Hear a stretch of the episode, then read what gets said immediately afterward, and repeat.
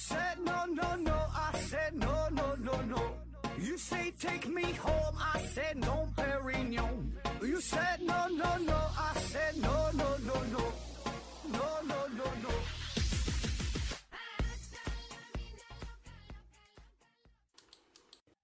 拼命探索，不计后果。欢迎您收听《思考盒子》，本节目由喜马拉雅平台独家播出。呃，快过年了啊，咱今天得整点轻松点的话题啊，叫神逻辑。就在咱们日常生活当中呢，经常会遇到一些人，这帮人的脑回路啊特别的清奇啊，就是对于因果关系的推导完全超乎你的想象啊。当然，有些时候如果只是跟你开开玩笑吧，那还好。但是呢，呃，有的时候他们是认真的啊。然后呢，你想跟他辩论的话呢，你还真就辩论不过这帮人啊，因为就他的思维就非常混乱嘛，然后也会把你的思维弄得混乱了啊，给你思维弄混乱之后，再用他非常擅长的神逻辑的模式给你打败啊。比如说啊，你不喜欢听刘司机的节目，哎，那么他就会说，哎，你为什么不喜欢听刘司机啊？你为啥不听他的？你看他多么的努力啊，因为他努力，所以你就得喜欢他。你看，这就是他的因果关系啊。再比如，那别人都结婚了，你怎么不结婚呢？啊，别人都听思考盒子，你怎么就不听呢？啊，还有说这是咱老老祖宗留下的规矩，对吧？都用了两千多年了，它肯定有道理啊，你咋就不听，是吧？嗯，再比如这个关于支持正版这个事儿啊，你要劝他说你支那支持正版，哎，他就反驳了，你还让我支持正版，哎，难道你就没在网上下过电影吗？难道你就没看过盗版书吗？对吧？你还管我？啊，你这乍听起来好像也有道理啊，但是你细细品，这里边好像没有什么直接的因果关系啊，而且还有反过来倒过去都有道理的啊，比如啊，你要是不好好念书啊，就考不上大学，将来呀只能回家养猪卖猪肉啊，好像说只有这个读书一条道啊，但是反过来说呢，也是他啊，你上大学有什么用啊？北大毕业了不一样，回家卖猪肉啊，哎，反正就他咋说都有理。就明明这个上大学和养猪喂猪是没有什么直接关系的事儿，哎，他能硬能放在一起去聊啊？那家长在孩子上学的时候，一有异性打来电话啊，马上得盘问半天，这谁呀？哈，你俩啥关系啊？是不是早恋了？哈，你得好好学习呀，哎，不能天天想这些乱七八糟的事儿啊。然后等孩子毕业之后啊，没过几天呢，马上就问你有没有对象啊？哎，赶紧领回来一个呀！啥时候结婚呢？啊，啥时候要孩子？啊？啥时候再生个二胎，生个三胎呀？啊，那么为了便于今天节目的这个讨论啊，我咱们分了这么几大类哈，当然是我分的哈，就随便瞎分的啊。第一个呢是这个客观描述与主观感受啊，客观描述与主观感受，就有一类人呐，他们会忽略掉客观描述与主观感受的区别，哎，把这两个呢混为一谈。那很多时候我们日常生活当中就闲聊天、闲闲说话，对吧？绝大多数情况下。都是在表达自己的观点、自己的感受、自己的看法，也并不代表什么客观真相，就是顺嘴这么一说。哎，但是有些人呢，偏要跟你较这个真儿啊。比如说，有人说了，哎，我感觉思考盒子这节目太烂了哈，连一句完整的话都说不清楚，哎，总感觉他嘴里像有一双袜子似的。这不就人家一个客观感受啊，也没毛病。那我就觉得这个不好，对吧？哎，但是呢，我就可以回怼他啊，你感觉我说的不好？那你说，你来说，我把麦克风给你，你讲，是吧？或者是咱看一些这个体育比赛也是啊。哎呀，今天这丁俊晖发挥的不行啊啊！今天这罗纳尔多状态不好啊。今天这乔丹这球咋打的可不咋地呀？啊，哎，这时候一定会有人回怼你啊。那你行你上，你叭叭叭说人家哈，你又看又看吧，no 看 no 逼逼，或者说去饭店点菜啊。我感觉这家这个菜做的不太好吃啊，挺难吃。马上有人跟你说了，你这个大勺给你，你去，你后槽，你去后厨自己炒自己做去吧。啊，就你敢说这鸡蛋下的不好吃，这个蛋不好吃，马上啊就有人回怼你，那你去自己下个蛋，对吧？你不会下蛋，你搁这儿瞎评论啥？哎，这就是他的这个逻辑啊。呃，再比如讨论某某官员贪污了，啊，完老刘说呢，这个官员贪污了这么多钱哈，这应该枪毙了。老王就说了：“你枪毙人家，换你你也一样啊！你要去当官，你贪你比他还得多呢。那谁坐位这个位置，谁都得这样。所以你看，明显这俩人讨论的根本就就不是一个事儿，对吧？一个人他说的是因为贪污，觉得应该枪毙的事儿；另一个谈论的是啥呢？就是谁在这个位置，谁都会贪污的事儿，对吧？明明显这是两个问题啊。然后你会发现，这些人谈论的时候会有一个共同的特点，就是一个人提出一个观点或者是一种感觉吧，就是主观的感受嘛啊，只是说自己发表一个看法，觉得这个好或者是不好。但是神逻辑的回复呢，就要求哈，你得有一个相应的实力，才能有资格去参加到这个讨论当中，对吧？你不会下蛋，你敢说这鸡蛋不好吃是吧？有点类似于这个子非鱼，就是什么你你不是鱼，知道什么鱼的想法，怎么怎么地的啊？下一个，呃，叫其实心中已经已经有了想法，其实心中已经有了想法啊，这种情况更多了。就我们在聊天的时候呢，其实内心呢早已有了自己的想法，啊，有了一个答案，可是呢又不想轻易的表达出来，啊，更多的时候我们愿意是借着别人的嘴，把自己的想法给说出来，然后如果别人的说法跟你说的一样，哎，你就很开心，哎，对，嗯嗯，那我听你的啊。如果别人说的跟你的想法不一样，哎，那就他还跟你的鸡皮疙瘩，哎，那你说的不对啊，因为他心里有固定的答案嘛啊。比如啊，老刘说。哎，我最近生病了，我生病有点难受啊，然后去医院看了，这个大夫告诉我说最近别吃臭豆腐啊。可是我非常喜欢吃臭豆腐啊，你说我该听他的吗？问这个老王啊，老王都跟他关系非常好了，老王就非常关心老刘的身体啊，说那你都生病了，大夫让你就别吃臭豆腐，你就别吃了呗，对吧？遵医嘱啊，你得听医生的，等你好了再吃呗。哎，这时候。老刘就说了：“你这话啥意思啊？你这是陷害我呀！你故意不让我吃臭豆腐啊？我这么爱吃臭豆腐，你不让我吃，我都上网上查了啊，说吃臭豆腐也没有事儿，对这个病没有任何影响。所以你看，其实老刘的内心呢，已经有了一个明确的答案啊，他有他的想法。而而且这种情况下，我经常用到，呃，就我经常遇到啊。你看，我也是医生嘛，呃，经常有一些病人呢向你咨询病情。”啊，所谓的咨询啊，说是咨询或者是探讨啊，或者是什么的，他说的好听，实际上呢，并不是单纯单纯的向你获取咨询，想要咨询你，他是带着想法来的，他想把他的想法表达出来，然后呢，得到你的认同。你只有你说的跟他想的一样，你才是好医生，否则哈，你说的就不对啊。我在网上都看了，百度上面不是这么说的，你这不会看病。啊，所以我说这可能比较极端哈，但现实生活当中呢，有很多类似的场景啊，大伙可以回忆一下啊。比如啊，患者问我说的：“哎呀，我这个输尿管里长了一块结石，我这泌尿科大夫嘛。”患者问：“我这输尿管里长了结石，做彩超呢是一点五厘米，哎，这怎么办呢？吃药能不能下去？你看啊，这都是咨询的吧，对吧？”然后我说了一点五厘米的结石，那。按理来说，这可不算小啊，但是这个彩超可能不是特别准确啊。最好的话，你可以做一个 CT，再确认一下这结石呢到底多大。如果真的是一点五厘米的话，那没啥研究了，这就是比较大了。呃，建议你可以做体外碎石或者是微创的手术，直接把这个石头啊击碎啊，激光打碎然后取出来啊，这是比较现在比较比较好的这个办法。微创手术啊，不用开刀。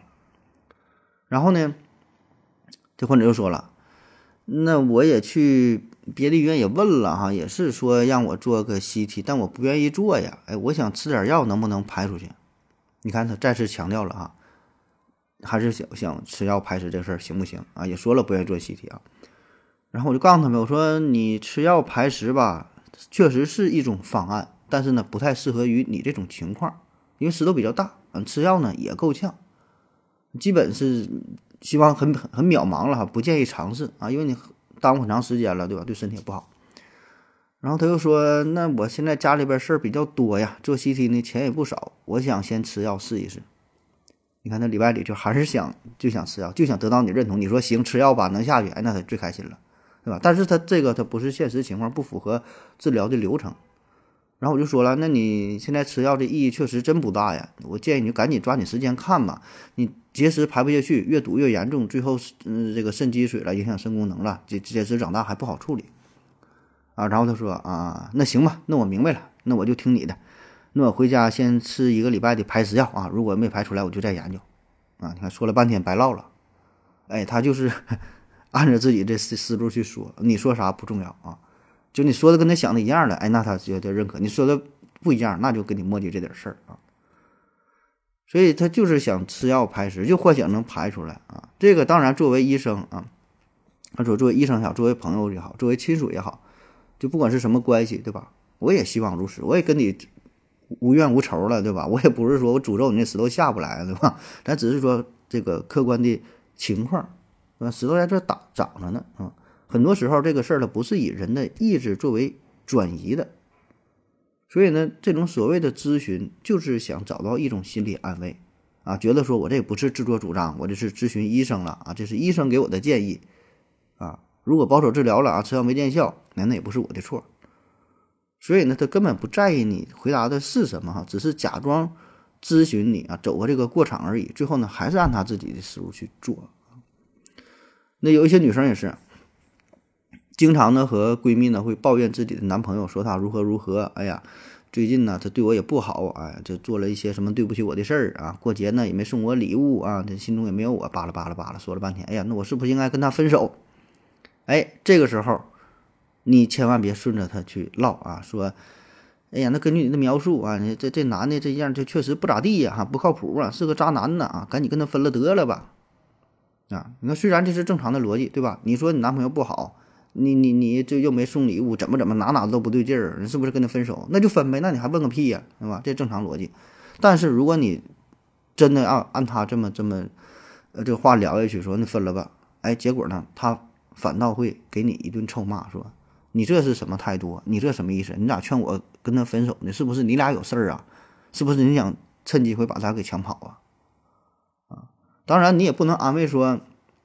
啊，没事儿啊，其实你男朋友挺好的啊，他可能是最近有点忙，呃，这个这个最近那个呃忙于工作啥，把这个事儿疏忽了啊，怎么怎么地，你你你别再跟他计较，这么说也不行。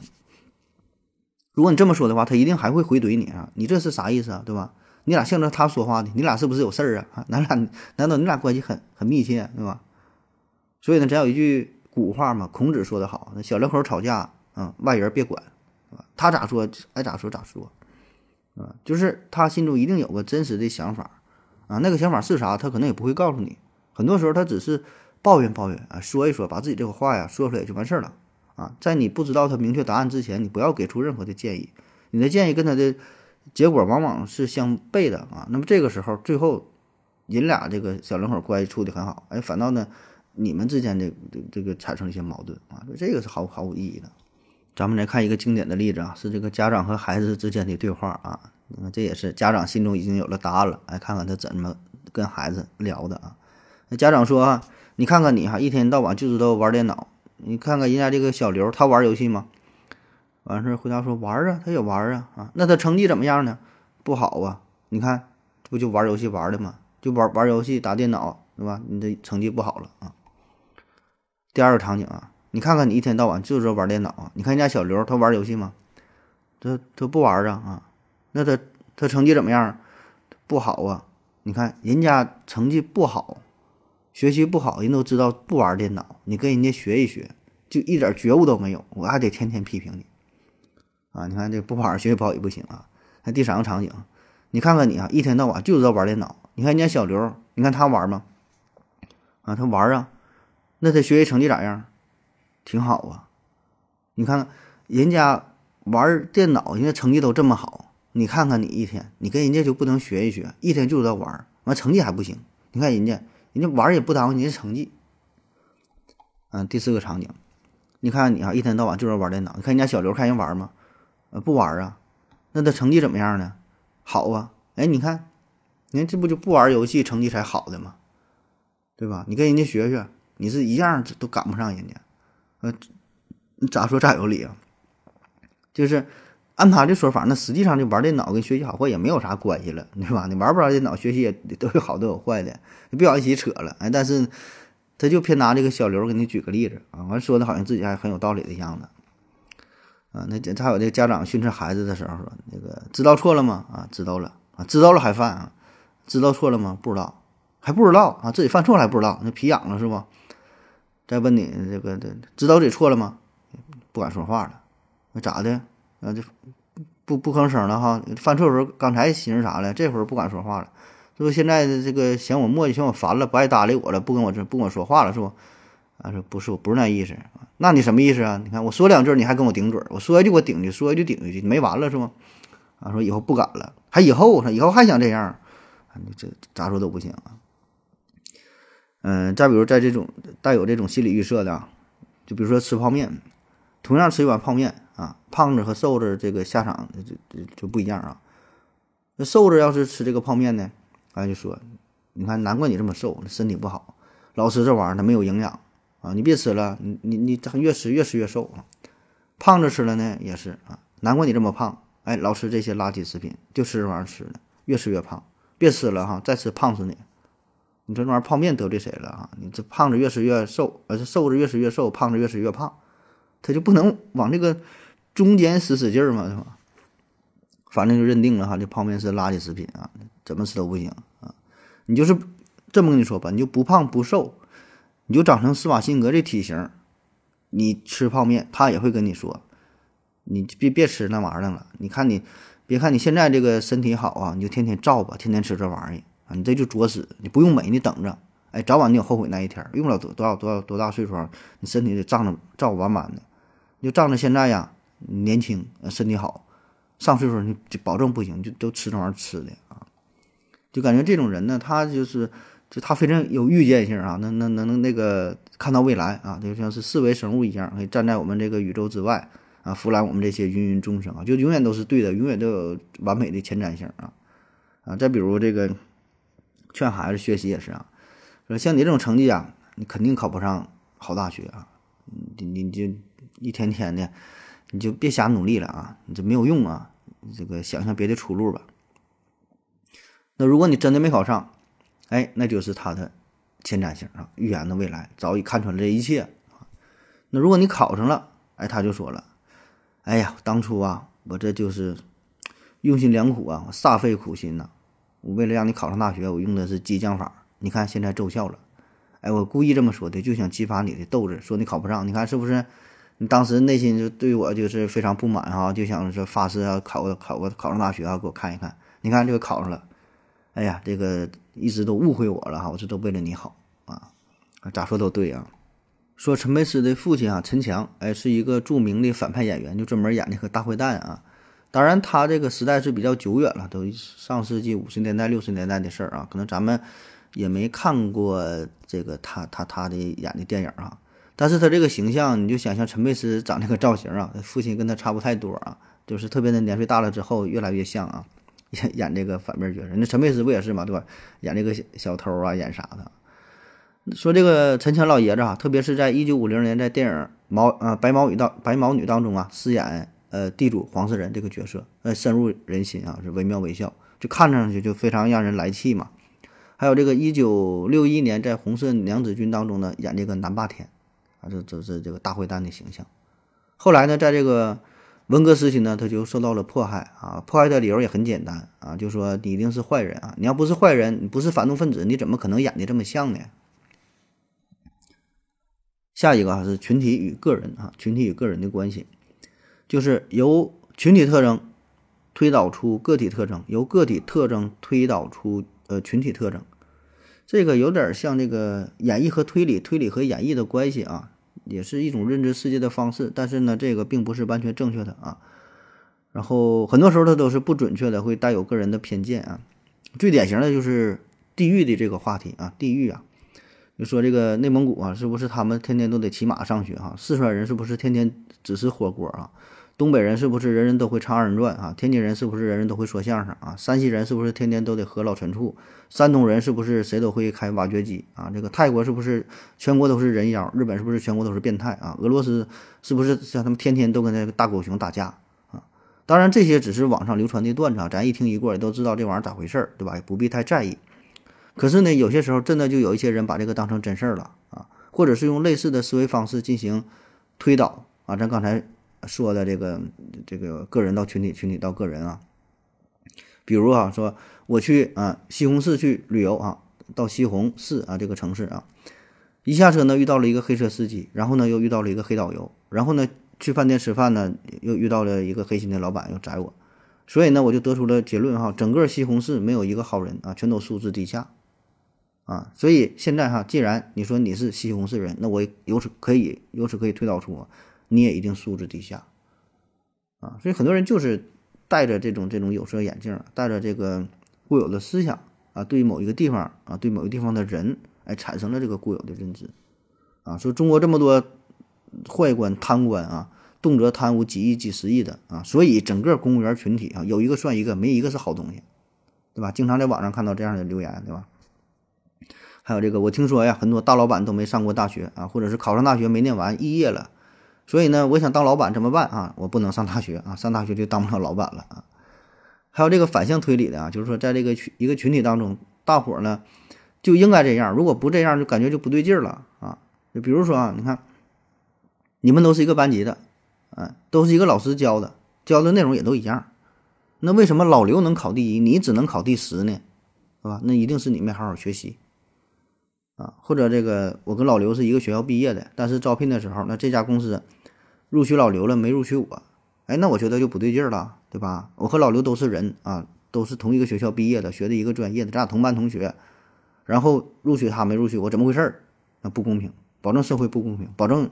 有黑幕，保证走后门了，里边保证有事儿，啊，或者说我遇到一个四川人哈，他居然吃这个麻辣烫的时候啊，要的是微辣，哎，感觉太不可思议了。我觉得他不是四川人，他是假的，假冒的啊，骗我。好了，咱休息一会儿。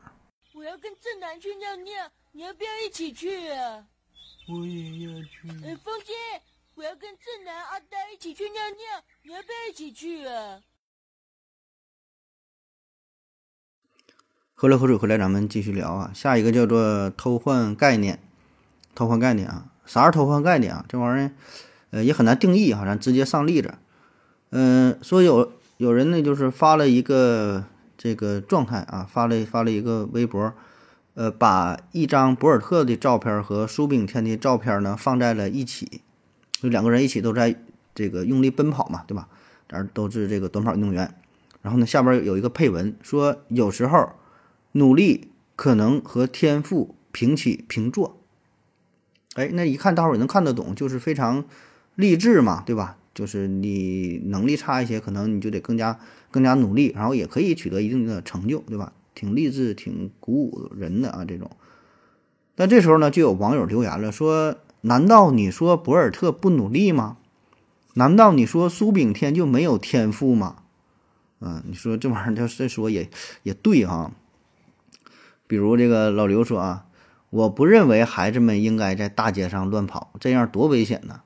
嗯，你说的也挺对，没有毛病啊。老王就说了，那你的意思就是应该把孩子们关起来呗，都给绑上呗，啊，关笼子里，然后拿绳缠上，就绑上，一动不动呗，对吧？这就代表你的观点呗。嗯，老刘说，我比你长得高。老王说，比我高有个屁用？你再高，你有姚明高吗？你再高，能有电线杆子高吗？啊，这就有点不好好聊天了，是吧？嗯，之前有人说我经常在网上抄袭一些内容啊，很多都是来源于百度百科啊。那我就得回怼一下了啊！我抄袭怎么了，对吧？我我抄我抄我是确实我就我抄了啊。那你上学时候你没抄过作业吗？啊，那这就是不往一块堆唠了哈。嗯，我还看过一个更狠的哈，这个大伙儿可以学着点儿啊。就马上过年了，这句话我估计也用得上啊。就回家回家回到老家，然后七大姑八大姨的啊坐在一起呢，问呢说的，哎呀，那谁家小谁呀？那个小刘啊、小汪啥的啊？你看人家孩子都都多大了，都会打酱油了。哎，你可以回回怼一句啊，这有啥好担心的？你家孩子不也会打酱油吗？或者你现在都网购哈，你这。登录啥啥啥的，一买买酱油完事儿了，还打啥酱油啊？那关于偷换概念啊，我觉得最狠的是关于一个谣言啊，说这个可乐杀精这个事儿啊。这以前咱也咱也说过吧，很多朋友想必也都听过，说这个可乐杀精啊，对男子对男的男男人男性啊不太友好，特别是想要孩子的啊，说得少喝可乐啊。呃，平时咱开玩笑咱也说啊，这个别喝这玩意儿了啊，这个这个不要身体了嘛，是吧？嗯，这个说法呢。你要说完全是炒作出来的，完全是杜撰的嘛？也不是，哎，这有理有据啊，确实可乐可以杀掉精子啊。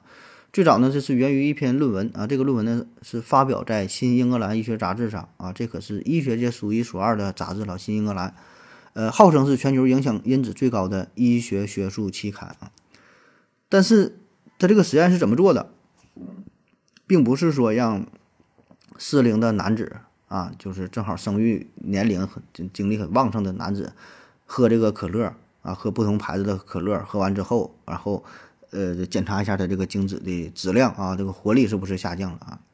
怎么做的哈？非常简单粗暴，直接把这个精子拿出来啊，怎么拿的这咱就不研究了。拿出来之后放在可乐里啊，还有的放在水里边，放在其他什么液体里啊。然后呢，过了一阵儿，这精子呢就失去了活力哈，完蛋了啊！所以得出结论，可乐可以杀精。你看，你也不能说人这个这个是错的，对吧？确实可以杀精，这精子放这里头不行了，失去活力了，死掉了啊。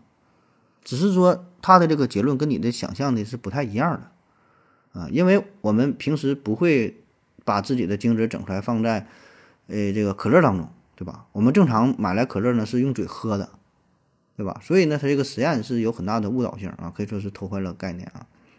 类似的还有一些实验，有一些不靠谱的宣传，啊，说我这个药可厉害了啊，我这个药我这个新研制一种新药。可以呢，什么抗病毒啊，什么杀菌啥的啊，这什什么什么病毒都不好使，我全都给你杀了。什么玩意儿，什么新冠、奥美克隆的，这这细菌、病毒啥，扔我这边全给你杀掉，啊，怎么杀的呢？确确实能杀，把这个细菌或者病毒提取出来，然后呢，放他这个新的研究这个药里边啊，过了不久啊，这细菌的什么病毒都死了，都失活了，没有致病性了。那这不他妈废话吗？哈，你这东西。你不用放你这个什么药里边儿，我我就尿一泡尿放我这尿里边儿，过一阵它也死啊！别说死了，这东西你想让它活，它都很难，对吧？所以呢，这个就是一种误导吧，一一种特别有的时候一些媒体可能是喜欢用这种这种形式哈，制造点小噱头啊，抓人眼球。下一个叫做责任永远在对方哈，责任永远在对方啊，就他都是对的哈，事儿都是都是别人的啊，问题都是别人的。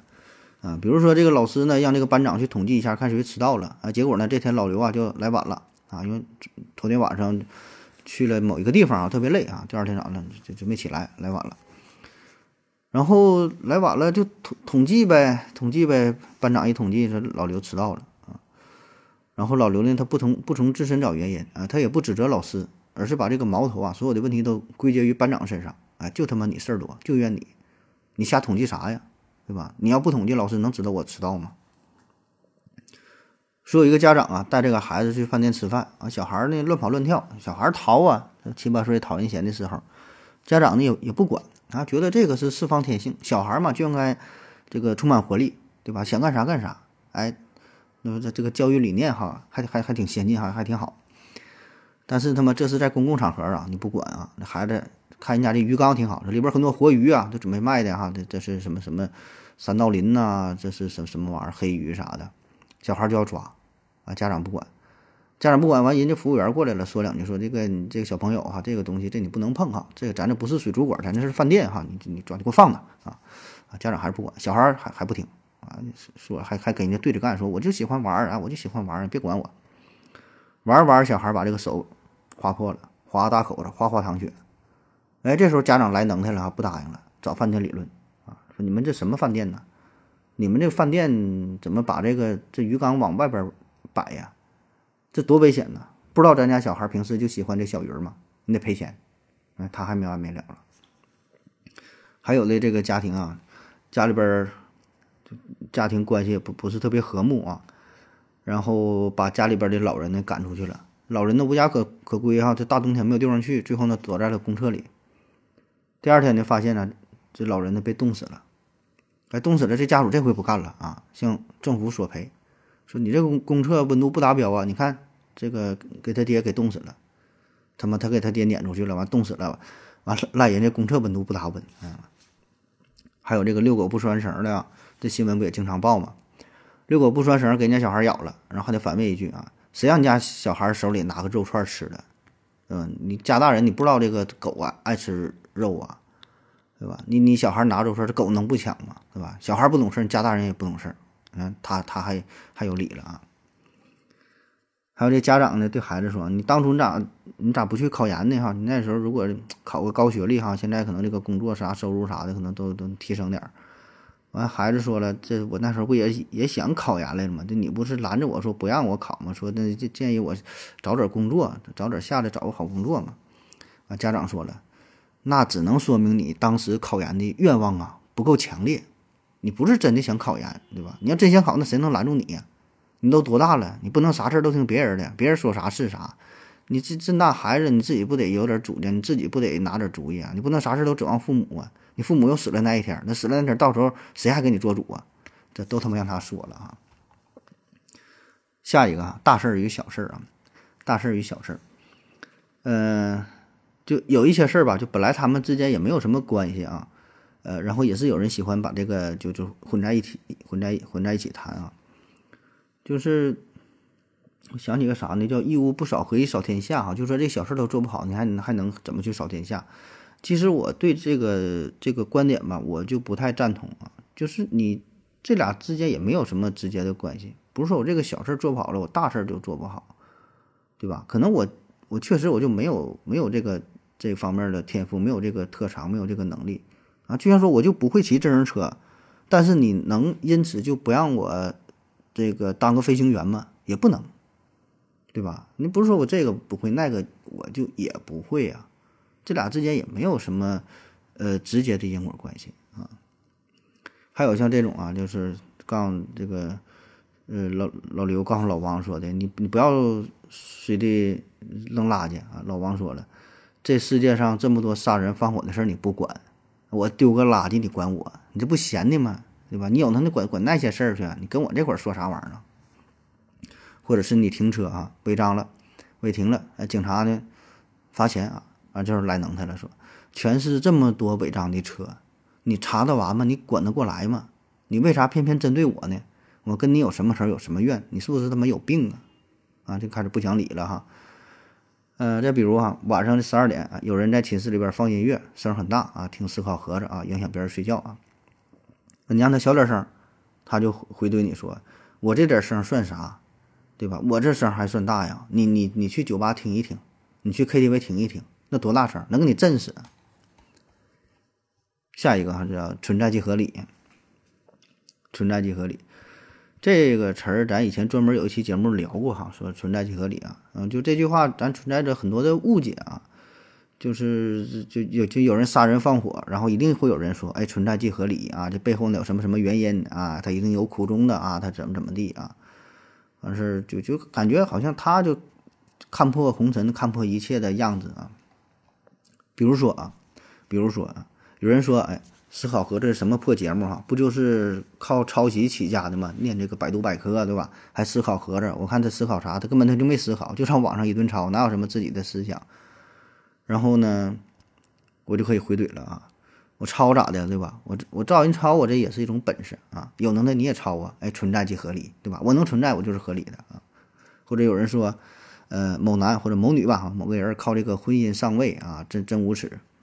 然后有人回复说呢，那他也是一种本事哈，存在即合理。有能耐你也上位啊，你也当小三儿去啊！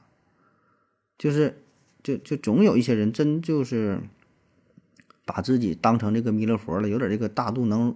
什么大度能容容天下难容之事，然后然后看看穿一切哈，非常坦然的这这这个这个样子啊。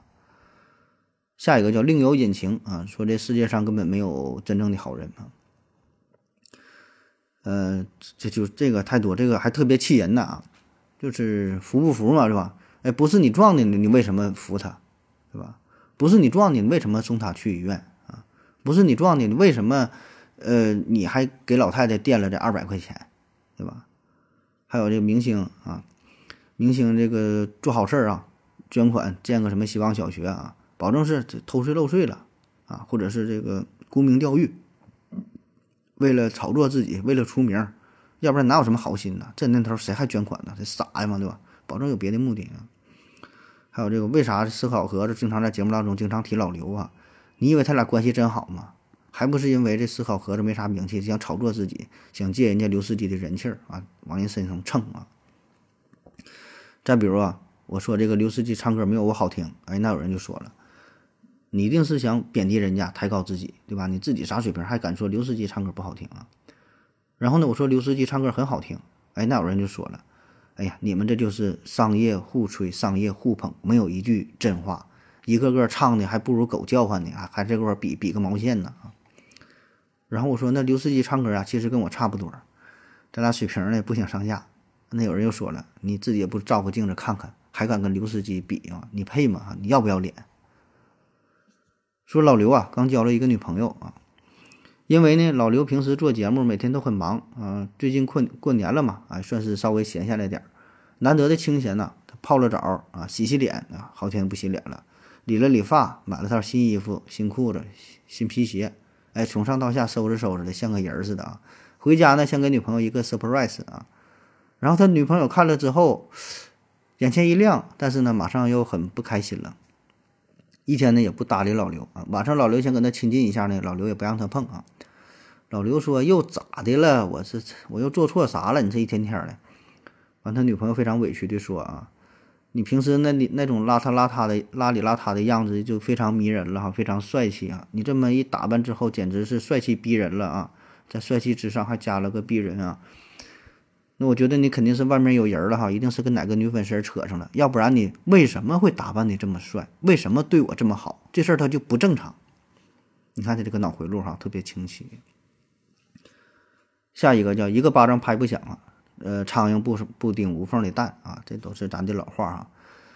呃，这个也是很常见了啊，这帮人就是从来不分析真正的原因啊，专注于这个混乱是非啊，反正什么事儿就搁这会儿给你搅浑水啊。上学的时候啊，如果被同学欺负了，老师就说：“哎，你他咋不欺负别人呢？你自己好好反省反省啊，自己想一想，是不是做错什么事儿了？他怎么不打别人呢？专门打你，那还是你挨，还是你自己就就就就该挨打啊？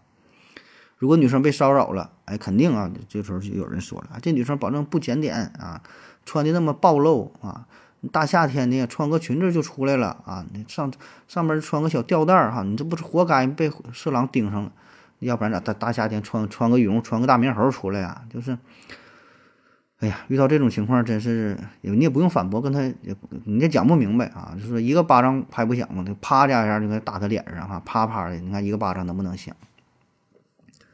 还有这个能者多劳啊，能者多劳哈，这也贼拉气人，这感觉这就是赤裸裸的耍流氓了。就是说，你有能力你得多干活啊，你有钱你有资源你有优势，你就应该多付出。啊，这凭啥呀？对吧？我凭啥我就有钱我就得捐款呢？这不就道德绑架吗？啊，就像有有人抱怨了，那抱怨说：“哎呀，我这这我这个有亲戚呢，是挺有钱啊，做生意的啊，做了好多年了啊，非常牛逼啊，现在身价得几千万了哈，都上亿了啊，老有钱了。那前几天呢，我这临时我这要买个房子啊，买学区房，着急用钱，哎呀，我就跟他借十万块钱，一分钱也不借我。你说说我去年我给他借二十万还借呢啊，今年再借。”当然，那二十万我也我也没还啊。今天我想再借十万都不借了啊！这什么人嘛啊！那有钱人真是哈，良心都让狗吃了。你看他自己欠钱不说啊，说人家有钱就该借他钱啊。还有呢，就一些有跟这个职业有关的啊，类似于心理咨询师啊，这个这个律师啊，这个行业啊，呃，也会经常遇到一些难缠的亲戚朋友啊，就是他会时常向你咨询一些问题啊，比如说律师啊，跟你咨询一些法律相关的问题。如果你说要问一问吧，你说也行。有有些时候他这个事情的描述啊，根本他就讲不清楚。然后呢，跟你磨叽老半天，最后呢，啥事儿也没说明白啊。然后说，你看我也我也没找你打官司，对吧？我就跟你打听打听吧，请请你聊一聊，对吧？咱都是这个什么亲戚了，怎么地了？问你点事儿，哎，你咋就这么带搭不理，这么不爱告诉我呢？啊。然后有的甚至有的客户啊，就明显是客户的关系也说了，哎，你们做律师的呀，真是啊。这个想钱想疯了哈！我给你咨询点事儿就动动嘴巴，你也少不了二斤肉，哎，然后你这也要钱，这是他太黑了哈！这是认钱不认人呐，这还哪有什么公理，还还当律师呢？就你最他妈不讲理呀！类似还有这个心理咨询师也是啊，心理咨询师，我就问一问，我没咨询呢，我就我就跟你我就问你一句哈，一天天的就知道要钱啊！还有这个听节目也是啊，听听音频节目，听个节目还得付费啊！这帮主播想钱都是想想想疯了。你你为啥做节目？你做节目不就是为了让别人听的吗？完你还收费？你收费你你收吧。你看这没人没人听的，没人听，我看你的节目给谁听？我看你到时候怎么办啊？越来越飘了哈，有点粉丝，有点这个这不知道自己咋地好了啊。更有甚者啊，就是考试的时候说的，你学习那么好，你考试你让我抄一下呗？咋就不让抄呢？我抄你的这个这个这个这个作业，我抄你点这个考试的抄的答案，也影响不了你的成绩，对吧？一点爱心都没有呢。平时不都老师都教了吗？咱得学会分享，大伙儿互相帮助，对吧？我看一眼能咋的呀？对吧？我也不耽误你，我整得学习好，你考第一，我也我也再怎么抄，我顶多我就跟你并列第一呗。你说你怕啥玩意儿呢？还有这个去朋友家做客哈，就有那种这自来熟啊，特别不不把自己当外人啊，看人家啥东西都好，完事儿呢还整，哎呀这东西，哎这挺好啊，这放着，我看你这你家这没啥用了吧？这个你看平时也用不上，你送给我吧，送给我吧，对吧？你这样还能赚一个乐于助人的好名声啊，这都不知道脑袋怎么想的。我记得我刚参加工作那阵儿啊，呃，跟两个人哈在外边合租啊，那两两两个男的哈在那，呃，那是刚出来创业的时候，然后租了一个很不大一个一个房间啊，然后那时候想一起办一个网线嘛，办个网线，一年呢我记着应该是七百七百块七百多七百块钱，然后我说咱三个人咱一起办呗啊，平均分，我真的我这个平时用的多一点啊，我出三百，你俩那一人二百块钱。啊，那七百块钱，这办一年，大伙儿都用，这不挺好吗？而那俩人说呢，啊，不办了，我平时也不咋用啊，平时不咋不咋上网，我这个有有个手机，有点流量我就够了啊。我说那你够了不办那就不办吧，但我这边不办不行啊，我这边公司业务挺多的，我这平时我得经常在家，我得用电脑办公啊，处理一些文件啥的。我说那我说啥我也得自己得办啊，花了七百块钱自己扯了个网线，哎，办回来之后。这俩逼马上就跟我要 WiFi 密码，我我说那我我刚问你俩办不？你俩说不办哈，我办完了跟我要要 WiFi 密码，人要不要脸啊？当然这心里话没说出来啊，反正没告诉啊，没告诉之后这两个逼应啊，就那到处说我自私，说我小气呀，说如何如何，他说我坏话呗啊，而且那理由还非常充分啊，说他们的这个工作时间呢跟我是错开的啊，就是。我在家的时候呢，你俩也不用啊，你俩我玩点别的，玩点单机游戏。我不在家的时候啊，你俩这上网下载点东西，跟我错开，你看对我还没有影响，还说的他还显得就是这个挺挺有理的，就反倒显得我是自私小气了。哎，我当时我真想回一句啊，你俩女朋友是不是呃有时候也挺闲呐？我我这工作时间我跟你俩也正好也能错开啊。还有在这个职场上啊，在职场上这种情况也是非常常见啊，以前。咱在麦克说有一期聊这个职场的话题啊，也说过这个事儿啊。呃，就是咱在职场上也经常会听到“能者多劳”这句话啊。往往呢，一般都是这个老前辈对新人这么说，然后呢还得加上一句：“年轻人就该多付出，就该多努力啊，这都是为了以后什么积累一些经验啊，这都是为了你好啊。”其实这个时候就咱。咋说呢？你就回怼一句吧，这个也别说太狠，就是能者多劳，OK 没有问题。但是呢，附加的得是啥呢？多劳多得，对吧？我来职场，我不是长经验来了啊，我是来，我是来赚钱来了，对吧？我长经验，我我去哪长点？我长经验，我升级，我能打出好件儿啊！我得呀，干长经验，长长什么经验？长经验。下一个叫谁弱谁有理啊？谁弱谁有理啊？这死人最牛逼了。这一般都是在这个出现交通事故的时候。啊，比如说外卖小哥啊，骑个电动车，然后呢逆行闯红灯，哎，给人家这个汽车给撞了，对吧？他全责。路口也有这个监控录像啊。从事故判定上来看呢，没有什么意义，责任呢非常明显，对吧？你就全责，你给人怼了，人家车根本就没动弹，人家停那会儿停三年都没动弹，你给人怼了，然后总有人起哄啊，哎呀不容易啊，你开个奔驰的啊，他骑个什么什么电动车。对吧？你跟人家外卖这么一般见识干啥呀？对吧？你车你你这车一年保养的钱都够人家这个这个一年工资钱了啊！哎，真是和了一手好稀泥啊！还有这个高速公路上啊，有这个高速公路上有些大车啊拉水果的、拉饮料啥的，然后车就翻了。翻了之后嘛，经常有这个村民呐下来哄抢这些货物啊。然后这时候，如果你说这村民啊太没有素质了，这不是明抢嘛？啊！那一定呢会有圣母婊发表言论说：“哎呀，你得体谅一下大家，是吧？都不容易，对吧？有些村民呢，确实他是生活比较贫困啊，也买不起东西啊，生活非常拮据啊，所以呢，互相理解一下，他们有他们的难处啊，否则谁会抢这些东西呢？你看，他是啊，真想骂他一句啊。还有这个小孩不听话啊，呃，比如乱穿马路，呃，乱穿铁路出事儿了，或者是冬天这个冰啊不结实，然后那小孩掉里了。”啊，或者是这个有的是翻越围栏，就是人家一个养鱼池啊，人都围上了，还写上了啊，这禁止搁里边这个滑冰啥的。那小孩不听，放进去搁里边滑滑，完掉里边掉冰窟窿里了，啊，结果死了，啊，结果就啥呢？死者为大，啊，就算你有理，没有用，哎，或多或少的也得赔那点钱，对吧？起码得用今天的方式抚慰一下人家受伤的灵魂啊，受伤的心灵。嗯、下一条哈叫我都付出了，怎么可能就没有回报呢？啊，我都付出了。哎，一说这话，我想起了早些年有一个广告哈，一个歌词吧，一个跟 VCD 做广告嘛，这个这个世间自有公道哈，付出付出总有回报，李连杰那个。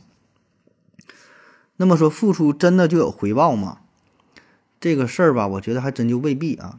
或者说，很多时候我们的付出与回报啊，它不是你想象的那种付出和回报，就是我们对于付出和回报存在着很大的误解啊，特别是在感情方面啊，就是我那么喜欢你啊，我付出了这么多，你怎么就不喜欢我，对吧？就是你喜欢他，他就喜欢你，这这不有病吗？对吧？你你喜欢你喜欢某冰冰，那某冰冰他能喜欢你吗？对吧？就我我为你付出这么多，你怎么就不感动天啊？我说感动天感动地，怎么就他妈感动不了你，对吧？那你就是感动不了人家啊！还有就那种我都关注了你，你怎么不不不回关一下哈？怎么这么没有礼貌呢？啊，你说这个这，哎，不知道咋想的啊。然后咱说这个付出是一定有回报嘛啊？呃，这个事儿吧，看你从哪方面去理解啊，从哲学层面啊、宗教层面啊、物理学层面啊，啊，确实感情层就是很多层面都可以，呃，讨论一下付出和回报，对吧？因为咱要是说上纲上线又研究说要什么怎么叫付出，怎么叫回报，对吧？那理论上保证是，呃，付出有回报，就是这叫啥因果律嘛，对吧？有因必有果，有果必有因啊。那么为啥我们会感觉很多时候付出又没有回报？一种情况呢，是你付出的并不够多，或者是你一个小付出希望有大回报，这个时候保证是他得不到的啊。就像你背了三天单词，然后你打算过这个托福、雅思，那你不抽风吗？那不可能，对吧？或者有的人，那你说我今年种地了，种完地了之后，然后收成并不好，那是付出也没有什么回报，那确实也是如此。所以有的时候这个付出和回报的结果不是这么直接，并不是这么对等的。啊，你说你给女神写了三封情书，然后你觉得你付出了，人家就得跟你啊，对你爱的死去活来的，那不可能啊，对吧？那保证是女神疯了啊。所以我更欣赏老祖宗留下的这么一句话，说叫“但行好事啊，莫问前程”，啊，或者叫“拼命探索，不计后果”。啊，很多时候你付出的东西，就算有回报，也不是说会按照你的预期。来的啊，他可能会以另外一种形式给你一个 surprise 啊，会以一种你意料不到的方式给你带来某种收获，所以这个目的性吧也不必特别强啊。下一个哈，这对你是举手之劳，啊，这最气人的了，举手之劳啊。比如说你下班啊，开车正好顺路，哎，然后呢，一定会有人跟你说，哎呀。这个这个举手之劳，你就带我一段呗，哎，然后吧，他还不是顺路哈，你还得给你拐来拐去的，还特特别的，有时候堵车啥的。你说你要是个美女吧，搭个车，人都给你送过去，那都行啊。你美女去哪都顺路。你说你就不说了啊。再比如说，就取取快递哈，寝室的同学一定会跟你说，哎，你帮我取一下呗，举手之劳。哎，你看买俩哑铃哈，还有这个听完我的节目哈，顺便你帮我点个赞呗，留个言呗，转发一下呗，打个赏呗，那么费劲吗？你这不都举手之劳？对吧？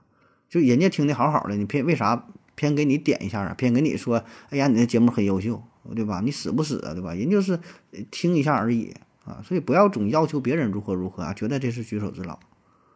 就是你要说举手之劳这个事儿吧，这得真得好好说一下啊。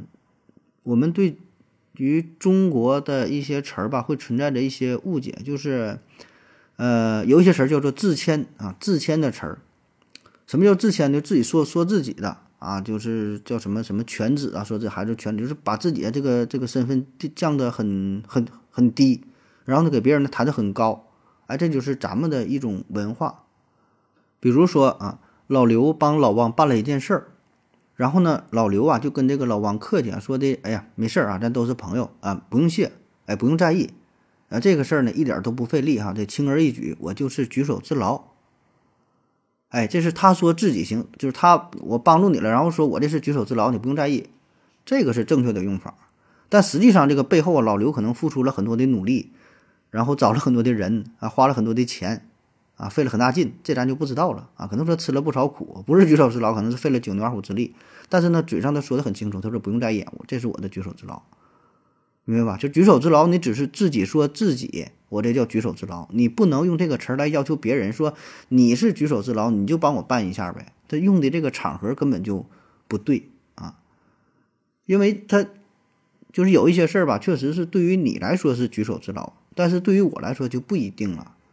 就每个人嘛，在处理一件事儿的时候，这个难度完全是不一样的啊。总之，这举手之劳，你不能不能说的用这个词儿去呃要求别人啊。就算是对于别人来说，真的可能不是什么太费劲儿的事儿，你也没有权利要求别人这么去做，对吧？起码来说，你求人办事儿，客客气气的。对吧？这个是咱讲究的，这叫文化，这叫这叫传统啊，也是一个最基本的社交礼仪，对吧？你上来就整个起始句儿跟人家这么说话，你怎么怎么的，你去干啥干啥，人该你的哈，你是他爹，你是他儿子，对吧？所以那个举手之劳吧，这就是这个人自自谦哈，可能是说怕对方过意不去啊，我帮你办了一个什么事儿，对方有点不好意思啊，哎，就是跟人客气客气，就是故意说的这个轻描淡写的啊。但是千万别把这个词儿啊当做使唤人的借口，啊，就这类的中国自谦的这种词儿吧，非常非常多啊。比如说，哎，才疏学浅，才疏学浅，说这个没有文化，这个这个水平很低。但这个词儿呢，只能是说自己，没有人说别人哈。老刘指着老老王的鼻子说：“你才疏学浅，对吧？”都说这哎，我不行，我这个能力一般，水平有限，我才疏学浅，都是说自己的，啊，不会说别人。还有说这个叫这个千虑一得啊，千虑一得，啊这这也是形容自己，说我自己吧，我非常笨，啊千虑嘛，就反复思考之后，哎一得有了这么一点小小的成绩，啊或者叫是呃以勤补拙也是啊，我用我的勤奋，呃补救了我的笨拙啊，还有什么雕虫小技，哎都说自己的，我自己我有了点小成就啊，有点我这是雕足呃雕虫小技，不足挂齿，都是说自己啊，当然也有说别人的哈，比如说蓬荜生辉。那是别人家，别人到了你家，别人来你家做客，然后你说，哎，你来了咱家之后啊，让咱家这是蓬荜生辉，嗯，什么大驾光临呐，我有失远迎，对吧？你这是正常的说法，你不能你到了人家了，哎，我来你家了，我让你家蓬荜生辉，你是灯泡啊，你让人家蓬荜生辉。好了，休息会儿。我要跟正南去尿尿，你要不要一起去啊？我也要去。哎，风心。我要跟正南、阿呆一起去尿尿，你要不要一起去啊？尿过尿回来，咱们继续聊啊。呃，下一个小话题叫逻辑混乱。呃，我高中的时候，英语老师啊，呃，有一回考完试之后，就是批评大家伙说，这张卷子可是非常非常简单了。哎，但是就这么简单的卷子。你们这些人里边啊，居然还有人连班级的平均分都没有达到，也不知道你们是怎么想的。回去好好努力吧。嗯，后边反正还还说了其他什么话，大概意思就是你们这些这个平均分都没到的人哈，以后啊，争取就是大伙呢，全班每个人都能超过班级的平均分啊。然后我想了想，这个问题呢挺难哈，但也不是绝对不可能啊。唯一的出路哈，就是大伙考的分数都一样，哎，这样呢，大伙就都是平均分了啊。嗯，高中的时候啊，有一个同学啊，邋里邋遢，那时候呢，就流行去网吧上网呢，啊，去网吧上网，那时候这个都是去网吧包宿啊，一玩就就是晚上嘛，就玩便宜啊，上网一个点儿是一块钱两块钱呢。然后他呢，一去呢就两三两三天啊，也不出来啊，出来出来之后呢，也不洗澡啊，身上都味儿了啊。然后我们就提醒他说的，你这个稍微注意一下个人卫生问题啊，特别是他的同桌的挺难受的啊。他呢是一副很傲娇的样子，说在这个问题上哈，洗澡这个问题上错的呢是你们，我不洗澡呢是因为我干净，对吧？所以我不用洗，你们是因为太脏了，所以呢你们才需要洗啊。这说的咱就无力反驳啊。下一个叫谜一样的逻辑关系啊。谜一样的逻辑关系啊，说咱咱家小孩这学习成绩这么差，那保证是老师的责任了，对吧？一定是他没教好。你看，同样的班级，同样的老师，那为啥人家小孩学习这么好？一定是这个老师对咱家孩子就不用心，对吧？教不严，师之惰你看还能引用点古文啊。还有这个有人闯红灯哈，有人闯红灯了，我为啥闯红灯啊？就是因为这个城市的人素质本来就都不高，那我没办法啊，我就入乡随俗了，我也跟大伙儿学，我也我也闯红灯。然后有人抄袭别人文章哈，被举报了啊，还说呢，我我抄文章咋的了？我抄你文章咋的了？啊，就你这点名气，我抄你，我也是瞧得起你，我这还帮你推广呢啊，是你是你占便宜，你你赚大了，你还得感谢我呢。还有说这个养猫啊，呃。说你在家养猫哈，你没听说过养猫不好啊？养猫破财啊！还你说了，养猫不是王思聪也也养猫啊？他在微博上还晒过呢。那人家王思聪有钱呐，人家破财人家赔得起呀。你这点钱你破财，你破财不得要饭去了吗？嗯，他说的你看好像真有道理啊。我还看过这么一个段子啊，说有人在某个大型超市去应聘啊，呃，招聘嘛，他去哪儿应聘去？还想问问这个待遇怎么样。然后呢，那边人事主管巴拉巴拉讲一大堆，又是什么情怀呀，又是什么未来呀，哎，但是讲来讲去，一看也没把没把这打动啊，开始拉家常，哎，跟跟你拉近距离啊。然后最后唠唠说的，你们这个年纪呀，年轻人啊，不知道攒钱，那就算呐，我一个月我给你开五千，你最后呢你也攒不下来，你也花的是一分不剩啊，都是月光族啊，就在乱花钱。所以呢，我觉得。我给你三千就够了，反正你也攒不下来钱。啊，这脑回路我感觉不得个七八十年脑血栓，绝对想不出来这种因果关系啊！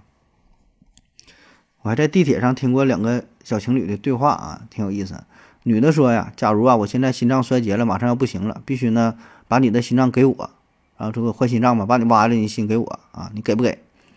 男的说：“那给呀，当然得给了，反正我有三个心脏呢。”女的说。那不对呀，人只有一个心脏啊，你怎么能有三个呢？男的说：“是啊，你心脏也没衰竭呀，啊，所以我我我怎么就不能有三个心脏呢？不都是假设吗？对吧？” 哎，这回怼的挺厉害啊。初中的时候呢，呃，咱语文老师曾经问过咱们这么一个问题啊，说你们知道马超啊和这个赵高啊，哎，这俩人有什么相似之处吗？全班同学绞尽脑汁啊。没想明白这俩人有啥关系啊？马超是三国的时候啊，三三国时候这个蜀汉的名将，对吧？马超，赵高这是秦朝啊，秦朝的宰相赵高不是指鹿指鹿为马那个？这俩人他有啥有啥关系啊？想不出来。当时咱和是不是说错了？他不会不是不是这个这个这个赵高啊？是是马马超和和赵云吧？这三国的，猜猜不来。最后老师公布答案了，说。马超和赵高哈都押奥运啊！你看是，要不然是语文老师呢。那按你这么说的话，我还可以加上个机器猫啊。马马超、赵高哈，机器猫啊，都是都是奥运啊。这仨人也有点这个这个联系哈，有点有点同样有点同样的关系啊。那么这个例子非常多啊，这个混乱逻辑，还有像什么年轻人就该多吃亏啊，长辈说的就都是对的啊。嗯，这不一一举例子了啊。这之前咱聊过这个叫什么来着？中国是中国是中国是劝人啊，基本的跟这个套路差不多啊。咱再说两个神逻辑的重灾区啊，一个呢是电子产品和汽车，一个是看病。哎，这俩挺好玩的啊。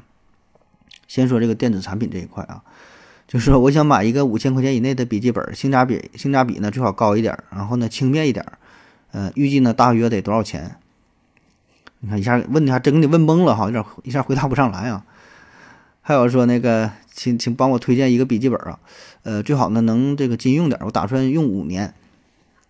你说这类问题，你说咋回答啊？那理论上任何一个笔记本都能用五年，别说用五年了，用用十年也没事儿，对吧？没有说哪个笔记本用了五年啊，用到五年零一天的时候，它就自自己邦一下爆炸了，它没有，对吧？当然，如果你点子足够背的话，你买了之后，第二天可能这个。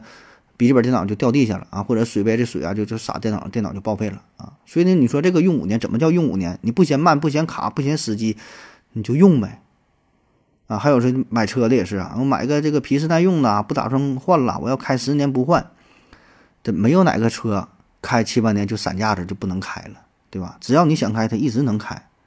你大不了你就修呗，对吧？而且你说修车这事儿，你说哪个车它就就耐用，哪个车就不耐用，也没有这么绝对的啊。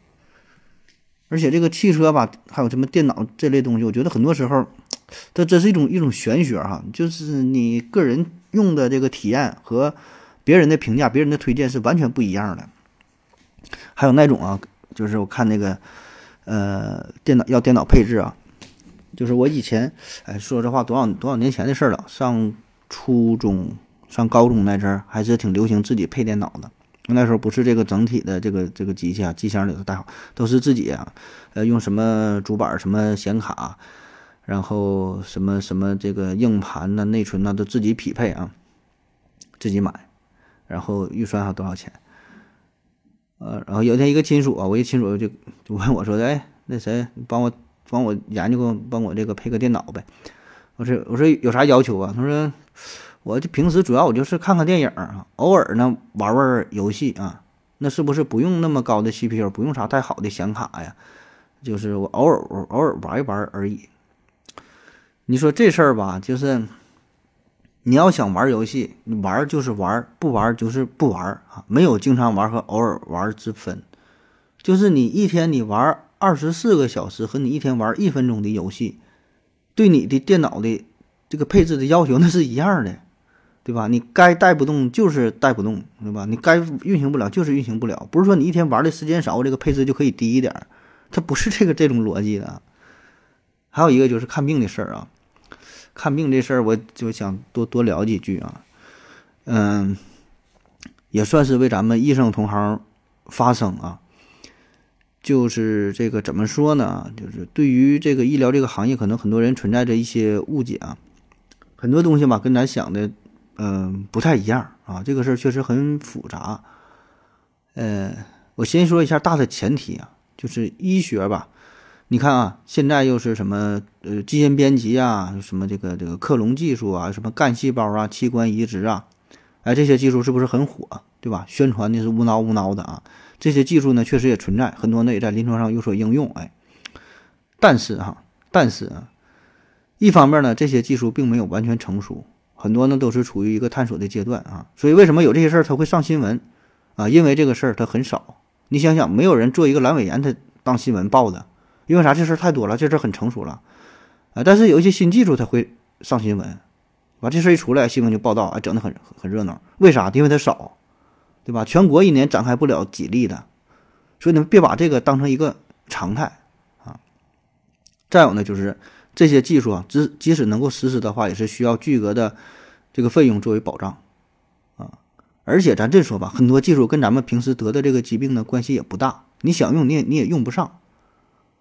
就好比说，这个怎么理解啊？就是这个技术，就是这个这个它这个技术和咱疾病吧，它关系不大。就像好比你咱现在能把这个人呐能送到月亮上，对吧？能登月，可是呢，仍然解决不了你手机电池不够用的问题，对吧？玩半天就没。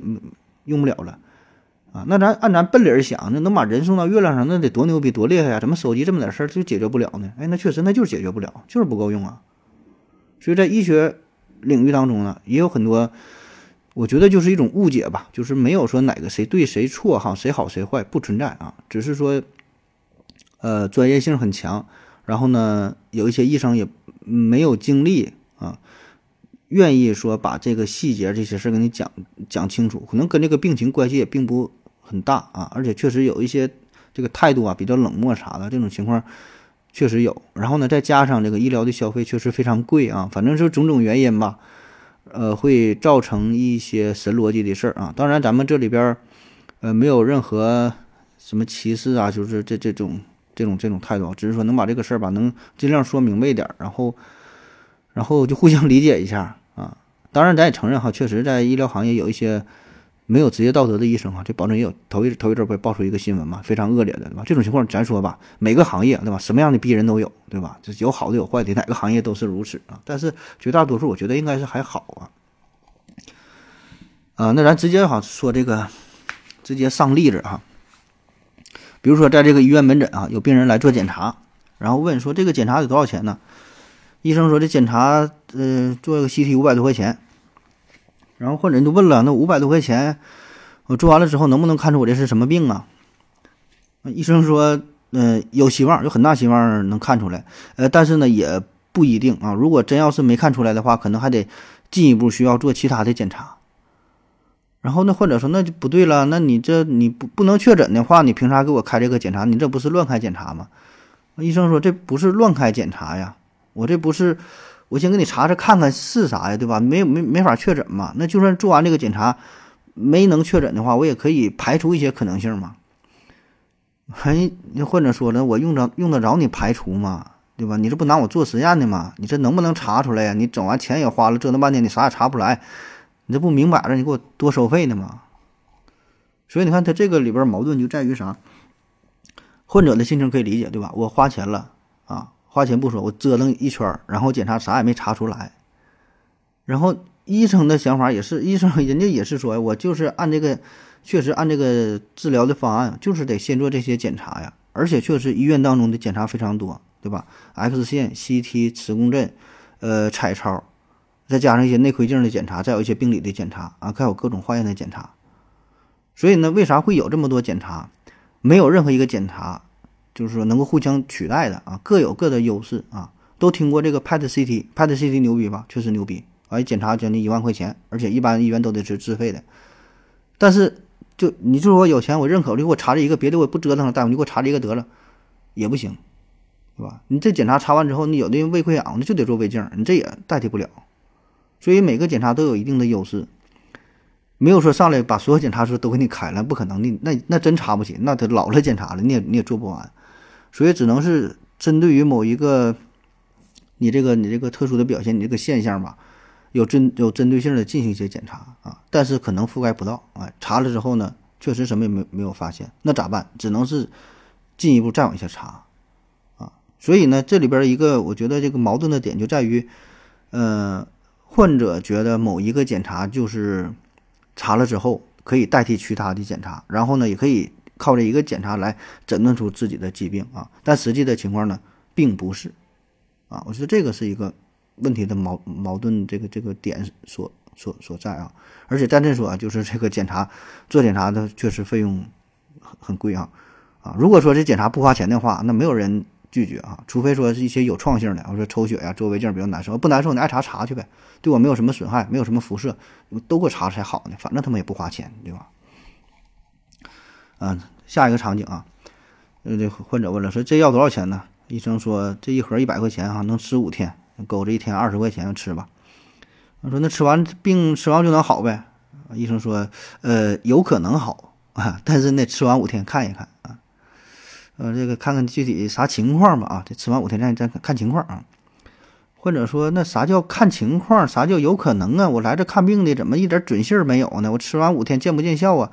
医生说：“呀，这个病啊，那这病情不一样啊。你吃完五天呢，呃，绝大多数吃完就好了啊。当然有一些特殊情况可能也不好啊。如果没好的话呢，你就需要继续再吃三天到五天啊，或者我们还得调整一下用药的方案啊。你这病情呢确实有点复杂，不是特别典型。”那患者说了。那我这钱也花了，药也吃了，折腾一圈儿，你啥也保证不了，对吧？完这这病还不一定好，那病那我那你说明你那个药就用的不对症啊？那你不给我吃错了吗？那你不是误诊吗？对吧？怎么到时候还不见效还得换？那你现在你给我换呗，对吧？那你再再这说，你这折腾我这药有没有啥副作用啊？你凭啥收我钱呢？你这耽误我治疗，耽误我这么长时间，病情加重了，谁负责呀？你看说的一大堆哈，有道理没？也有道理。就是患者的想法是，我花钱了买这个药，吃完药就得对症，就得把这个病就给治好，那对不对呢？想法很对啊，而且绝大多数的药啊都会呃都有一定的效果，咱说不能百分之百治好啊，但是呢，确实有一些情况呢就是就是看不好啊。这个咋说呢？就是这些疾病每个人的情况轻重不一样啊。咱最简单说，用这个消炎药，有的人打三天见效，有的人五天见效，有的人一周见效啊。这为啥会这样啊？有一些还得不断的调整用药，有的还得是用两种或者是多种抗生素一起用的，有的用的半个月也有，啊，有的用它还得用更高级的药。就是说抗生素啊，咱就说消炎这个事儿，抗生素分很多很多种，各种类型的大伙儿都听过，对吧？头孢类的，什么喹诺酮类的，啊，什么什么类的，对吧？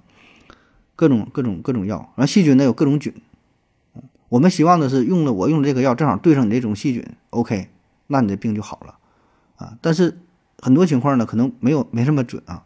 当然，现在的用药这个药物啊，它的覆盖面已经很很广了啊，绝大多数，比如说这个头孢，绝大多数细菌都能覆盖到。但如果恰好没覆盖到，那就是没有用。那怎么能够说发现这个细菌到底是啥？也有一些方案啊，比如说什么这个细菌的血细菌培养、尿细菌培养啊，培养出特殊的菌呢？呃，是有这些方，但有的时候也也也找不到啊。所以总之就是，现代医学没有想象的那么那么完美，那么那么牛逼啊，或者说是相当不牛逼啊。就是个人感觉有一些媒体吧，看一些宣传吧，把这个现代医学说的神乎其神，太厉害了。啊，我觉得远非如此。就是咱们在这个细菌面前、病毒面前、在疾病面前，真的是是啥也不是啊！就像咱面对大自然似的，有太多未知，有太多无能为力的地方啊！只能说尽力缓解一下啊！这个就是现在咱的水平就是如此啊！下一个场景啊，就在这个病房里边，哎，这家属说了，哎，你看，就我家老爷子啊，来咱医院的时候是走着进来的吧？啊，大夫说对呀，是走进来了。说现在呢是要躺着了，站都站不起来了，你这病怎么看呢？越看越重啊！啊，医生说，呃，你这个情况呢，确实是比较严重啊，确实是走着进来，现在躺着出去。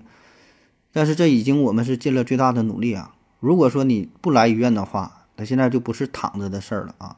我们是通过了积极的抢救，能把这个命啊保住，就已经很不容易了。啊，患者家属说了，这啥叫不容易呢？怎么叫容易不容易？那你们大夫不就是负责看病的吗？那如果容易的话，我还找你干啥呀？容易的话，我自己搁家我吃点药就好了。我来医院干啥？不就是为了把这病看好的吗？啊，你看说的也很有道理，对吧？就是人家站着来的啊，走着来的，躺着出去的啊，心情心理上就很难去接受啊。可这个呢，它就是现实啊。嗯，而且看病这个事儿吧，你没法进行一个纵向的比较啊。咱说的难听点儿啊，这玩意儿就没法。没法复制出好几个患者，然后用不同的方案进行比较，所以呢，你只能看到一种结果，对吧？你选择这条路，只能看到一种结果啊，或者说没有这个平行宇宙啊。比如说这个患者用了这种方式，啊，这个患者说的没去治疗，然后最后很快可能就身体就不好了，啊，完了这时候这个患者家属认了啊，原来你看了之后，哎，跟不看它是有效果的，对吧？所以他很难理智的进行一个纵向的对比。对吧？他只能是，呃，看到的这唯一的一种结果，他很难去接受啊。那么医生说这句话呢，也不是说针对他这一个患者，他是通过一个大样本的调查，就是类似的病情，对吧？几十个、几百个、上千个、几万个，啊，最后根据统计的结果说，我们用的这种方式是，呃，应该是对你这个病是最好的，对吧？但是真不敢保证说就是最好的。就像我之前刚才聊的这个这个结石这种情况。那是从大数据啊，或者说是统计学上来看，呃，我们呃临床上推荐用这种方式。那你说不用这种方式行不行？当然也行啊，但是下去这结石排的几率就比较小。所以，看下一个吧。下一个对话啊，这病人说啊，那也就是说这个手术有可能成功，也有可能失败呗啊，就是术前谈话交代这个手术风险啊，签这个手术同意书的时候。医生说：“呃，对，确实是手术有风险，呃，有不成功的可能性啊。所以呢，这个也是我跟你谈话的原因，就是说在咱手术之前，充分呐，充分的把这个病情啊告诉你一下。哎，你你好好你了解一下这个来龙去脉怎么回事儿，对吧？啊，或者说，那你这意思刚才也说了哈，就算手术成功了，我也未必能完全治愈呗。医生说：也对，也完全有这种可能性，就是你这个病吧。”以现阶段的医疗水平来看吧，确实是无法治愈的，而且呢，术后啊还得需要放疗、化疗，配合其他的一些治疗啊。因为肿瘤嘛就是这样，没有说切完了说百分之百就好的，呃，不转移、不复发，谁也不敢保证这个事儿啊。完，患者就说了，那就等于说的，你们把我拉进手术室，给我开了一刀，我钱也花了，罪也遭了，最后他一一切都是未知数呗。你看这话说的哈，就是，哎。这个带点小带点小这个烟火味儿，不叫烟火味儿了，硝烟味儿了啊。嗯，医生说，那我刚才也跟你说了哈，这个手术的目的呢是想改善你这个病的预后，对吧？在一定程度上是延长你的生存期，提高你的生活质量，保证是对你有好处啊。但是说手术啊，必然会存在着一定的风险可能性。然后患者就打断了，说：“这个那延长生存期是啥意思啊？你为啥要延长我的生存期呢？那是不是想在我身上再多捞点钱呢？然后再多折磨我一阵儿啊？最后再让我去死呗？” 医生说：“那话唠到这份上，那你要拒绝手术的话，那你就不签字哈。你说我拒绝手术，不做手术。”患者说了：“那你这话啥意思？咋要不给我做手术了呢？心虚了呗，是吗？我说到你心坎里了哈，怕担责任哈，啊，不敢给我做手术了。完事，医生说的，我只是说手术有一定的风险，存在各种可能性啊，我们想办法把这个风险呐尽可能降到最低。啊，患者说，那说了半天，那还是有风险呗？他没降到零啊？医生说，对呀，确实有风险。啊，患者说，那出事儿咋办呢？出事儿算谁的？你现在让我签这个字儿，就是想推测推卸责任呗？啊，出事儿了就与你们一点关系也没有，是不是呗？医生说，这不是推卸责任的事儿，现在是说风险的事儿呢，不是责任还没到说责任的事儿啊。就这个手术有这种风险啊，你要承担，那作为医生我也要承担。患者说啊，那说了半天，那我也没明白，你给我交代来交代去，你最后你能保证啥吧？医生说，那我只能保证说是全心全意哈，尽力的给你提供最好的治疗。患者说，你你尽心尽力，你尽全尽尽全力这些，那你跟我有啥关系，有啥用啊？我来看病的，我也不是来看你尽全力的，我病没治好，你尽全力，你尽全力有个屁用啊！嗯，所以你看这个这段对话好像说的也都对啊，这个咱都不能说谁谁谁就是说的有明显的错误，对吧？都有自己的诉求。嗯，作为医生呢，是想把手术的风险交代清楚啊。当然，咱这说啊，这个我觉得确实这个术前交代呀、签手术同意书这个事儿吧，嗯。很多时候确实没有什么太大用啊，或者说交代的很不到位啊。为啥这么说啊？你说说一个医学生，大学五年，呃，硕士、博士啊，基本再加上什么什么规培啥的，没有十多年下不来。术前交代呢，基本就是五分十分的。你用你学了十年的，你学了十年的知识，想用十分钟的时间给患者讲清楚，而且呢，他是在一种高度紧张的状态之下。你想把这个病给他讲清楚啊？即使是用了各种方式，又是画图表啊，又是什么比喻呀，又是什么怎么各种解释啊？那你觉得，你说这个这个意义大不大呢？就是我我就一直在考虑这个问题啊，就是你真的能给他讲清楚吗？他真的能听清楚吗？我觉得未必啊。然后这个时候你说让他签字儿啊，你作为患者，你说有几个能拒绝说不签的，是吧？你来医院干啥来了？折腾一圈，检查也做了啊，这都准备好了，就签字说：“哎呀，那我不做了啊。”所以我就也没想好这个事儿，就怎么去解决啊这个矛盾啊。而且这个咱说手术这风险这个事儿吧，要说到概率概率这个事儿，就是绝大多数啊成功的多，失败的少啊。当然有一些特殊情况，有一些病情危重的啊，有些大抢救的，这个是这个确实是，呃，有的时候结果可能不太好。但是如果常规的手术准备比较充分的话，绝大多数还成功的多，失败的少啊。要不然没有人做这种手术。可问题就是吧，概率这种事儿啊，它对于你个人来说，这个概率的意义并不大啊。只有是零和零和一，或者零要零和百分之百啊。说百分之八十、百分之九十，那那你不是这个百分之九十里边，你是百分之十里呢。所以。这个真是挺难以抉择的啊！而且呢，在这种特殊的情况，这个患者的诉求，他就是觉得我就想把这个病给看好啊，钱也花了，罪也遭了，最后呢，没有一个呃自己理想中的结果，很难去接受啊。但是呢，话说回来啊，就是现在的医疗大环境就是如此。所以这个并不是说某个医院的问题、某个医生的问题、某个科室的问题啊、某个人的技术水平的问题啊。当然，这个水平有高有低啊，这个确实有。呃，每个医院的设备可能不一样。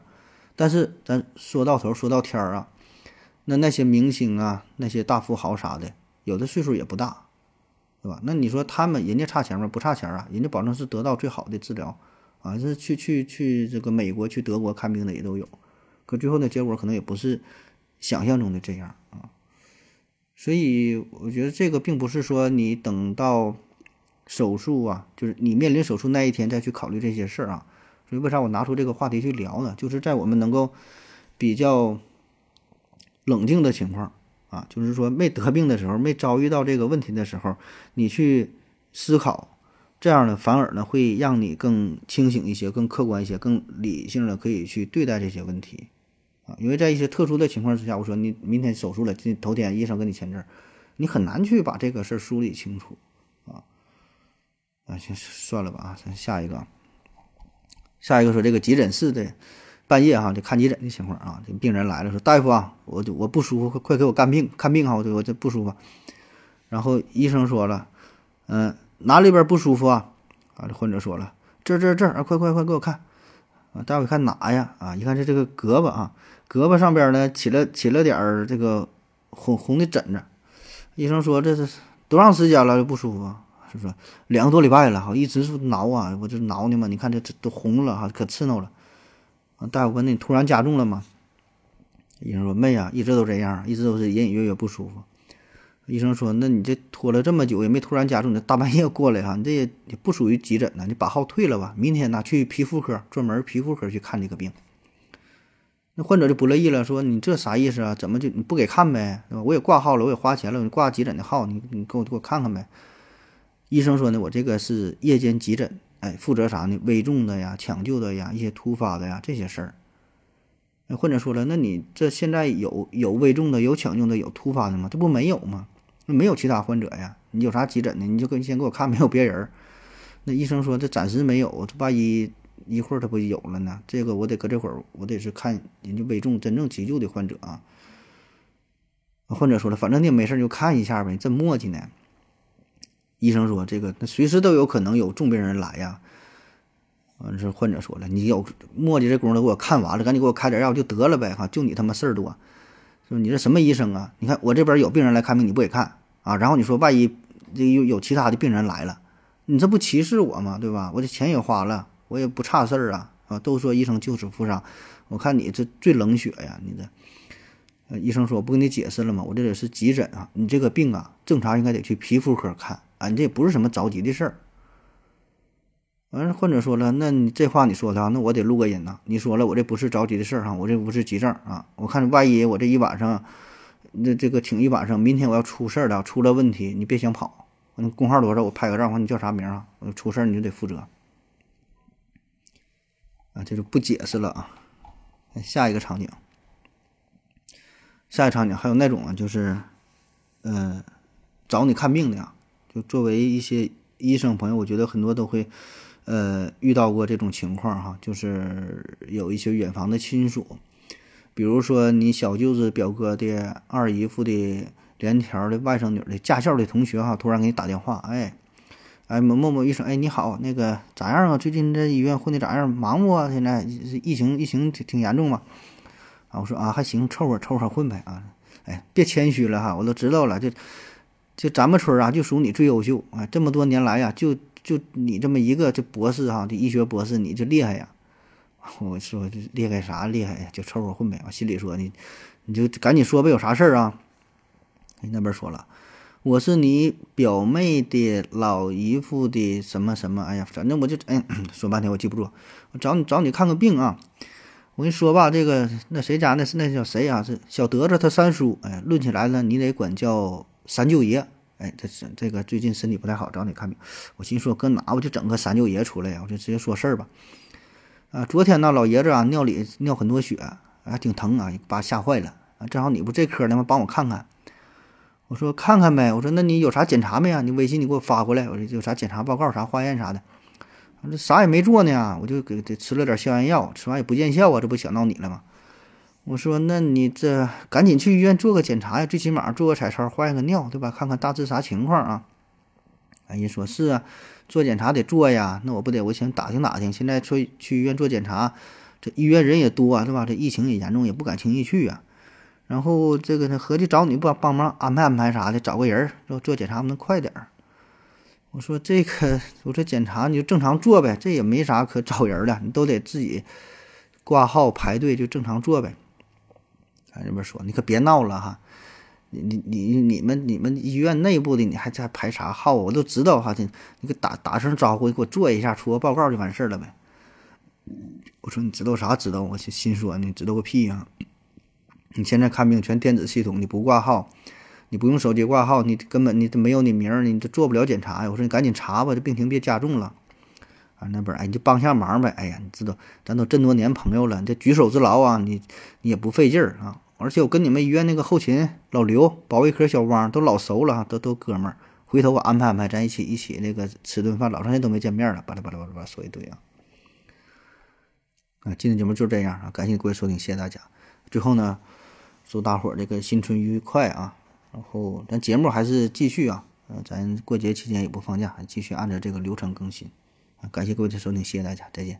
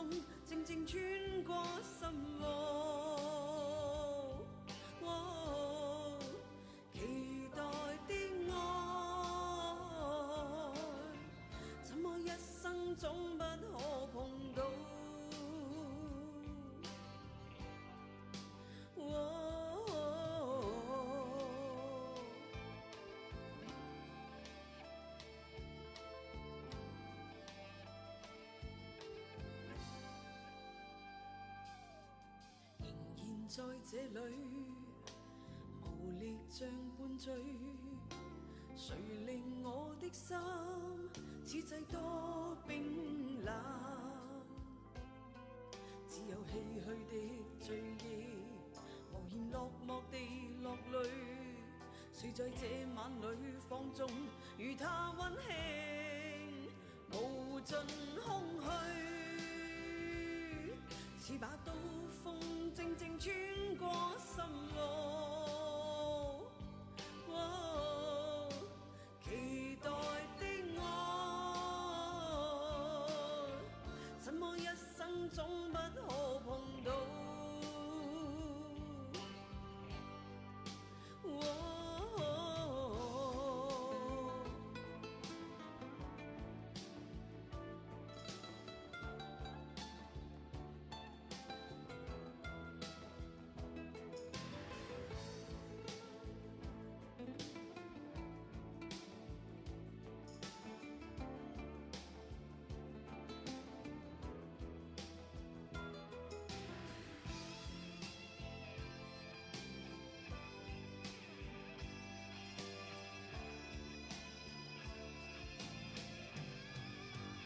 無盡空虛，